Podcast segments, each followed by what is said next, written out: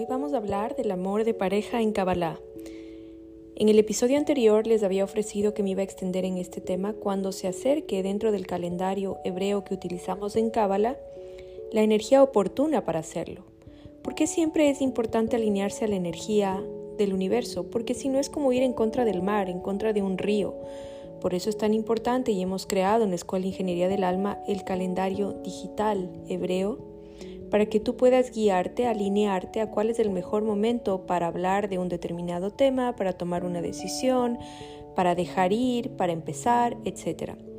Mi nombre es Patricia Jurado y ahora arrancamos con el episodio de Tu el Día del Amor en la Kabbalah. Vamos a hacer un poquito de historia porque sin ese contexto histórico nosotros no podemos entender nuestra naturaleza. Vamos a hablar también del árbol de la vida y del origen de la palabra Jabá para realmente poder permear en nuestra conciencia todo este conocimiento del amor desde la visión de la Cábala, con el propósito claramente de que podamos intentar todo el tiempo tener una relación así con nuestra pareja.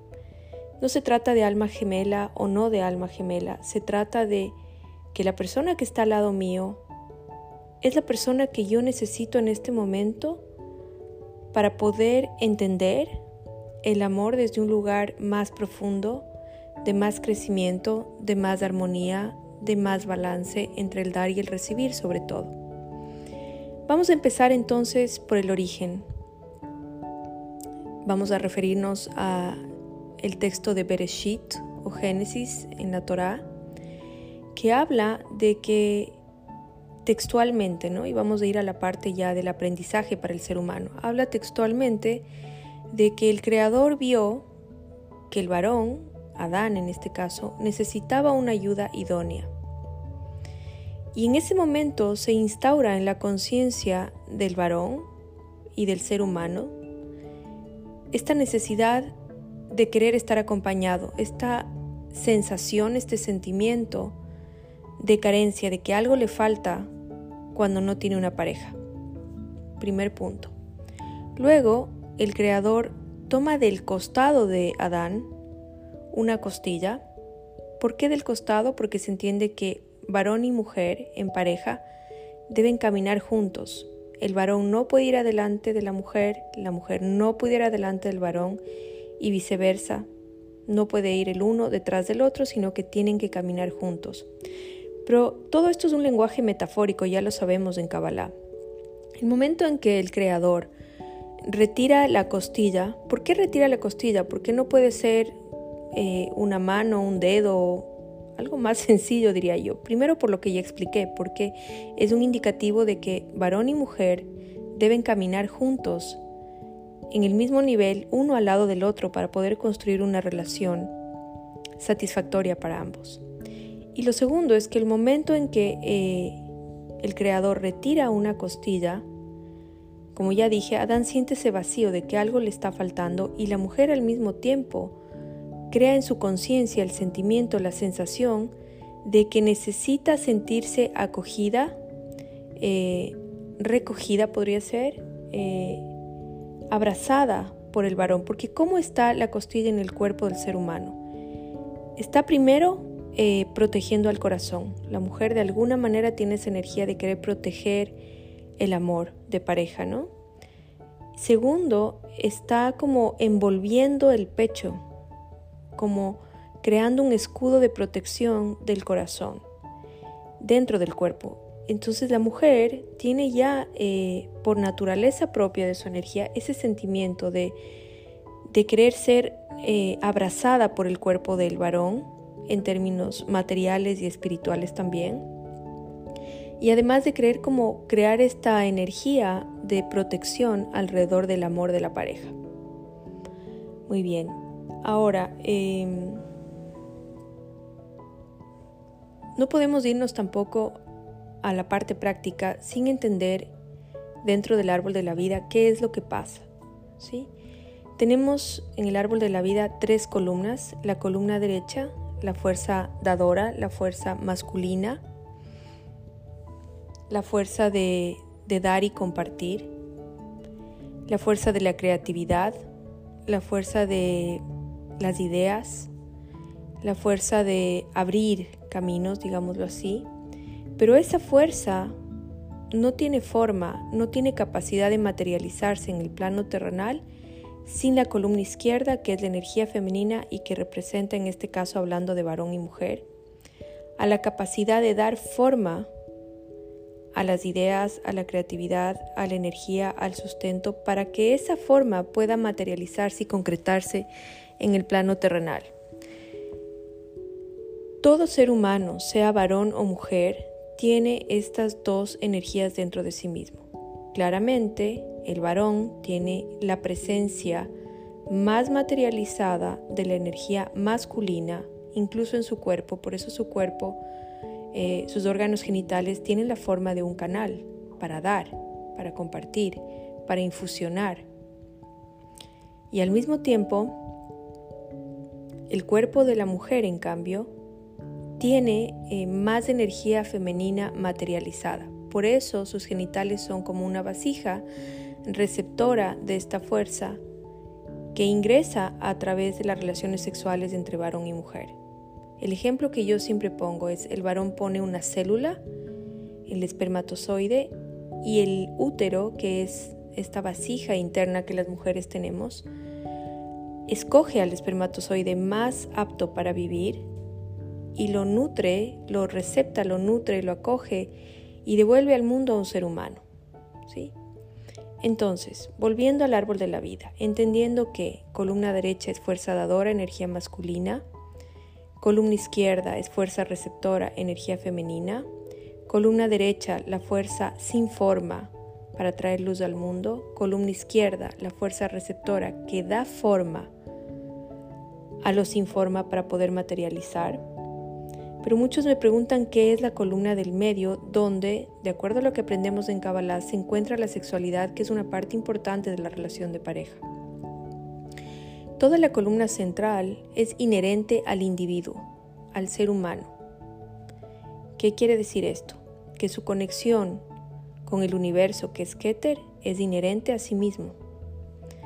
Que Tiferet, que es el punto donde convergen todas las sefirots del árbol de la vida y que está relacionada al balance y al equilibrio, es inherente al, individuo, es decir, solamente nosotros podemos crear el balance interno entre dar y recibir, el equilibrio interno.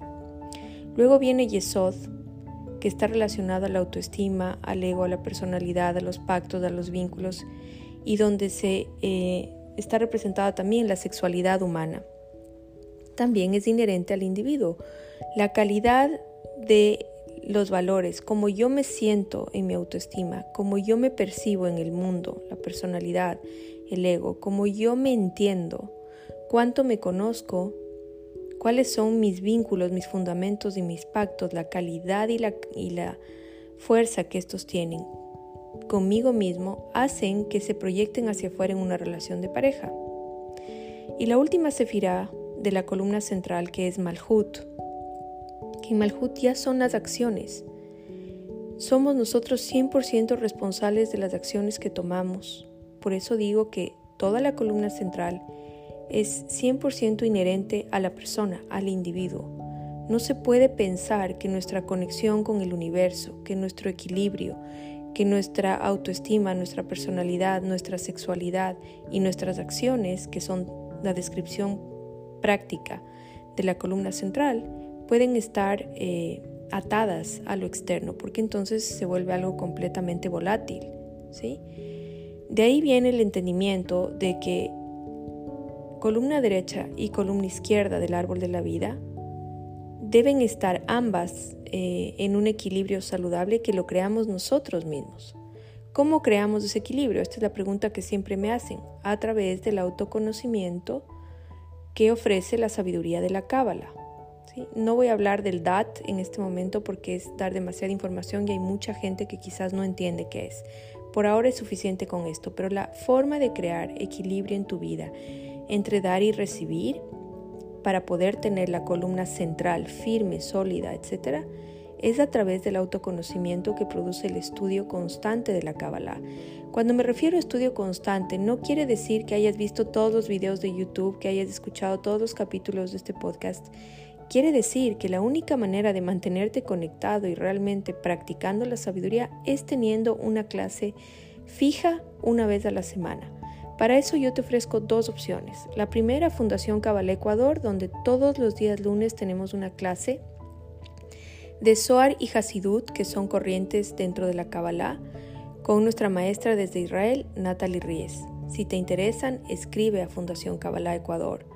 Y la segunda opción que te doy es que a partir de, bueno, no tengo todavía la fecha precisa, pero en el 2024 yo voy a dar también una clase permanente de Kabbalah todas las semanas, todas las semanas, con la finalidad de que todo el mundo pueda mantenerse conectado. Esta semana eh, la, semana que pasó realmente, eh, fue el día más negativo del año.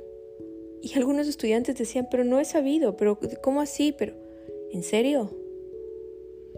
Está en todas las redes sociales. Uno. Dos. La única manera de mantenerte conectado y activo es tener tus clases permanentes y tener un calendario cabalista al cual consultar regularmente para saber qué fechas, qué momentos, qué oportunidades tienes para crecer espiritualmente. Les avisaré oportunamente de mi clase de Kabbalah que no va a ser igual a la de Fundación Kabbalah Ecuador.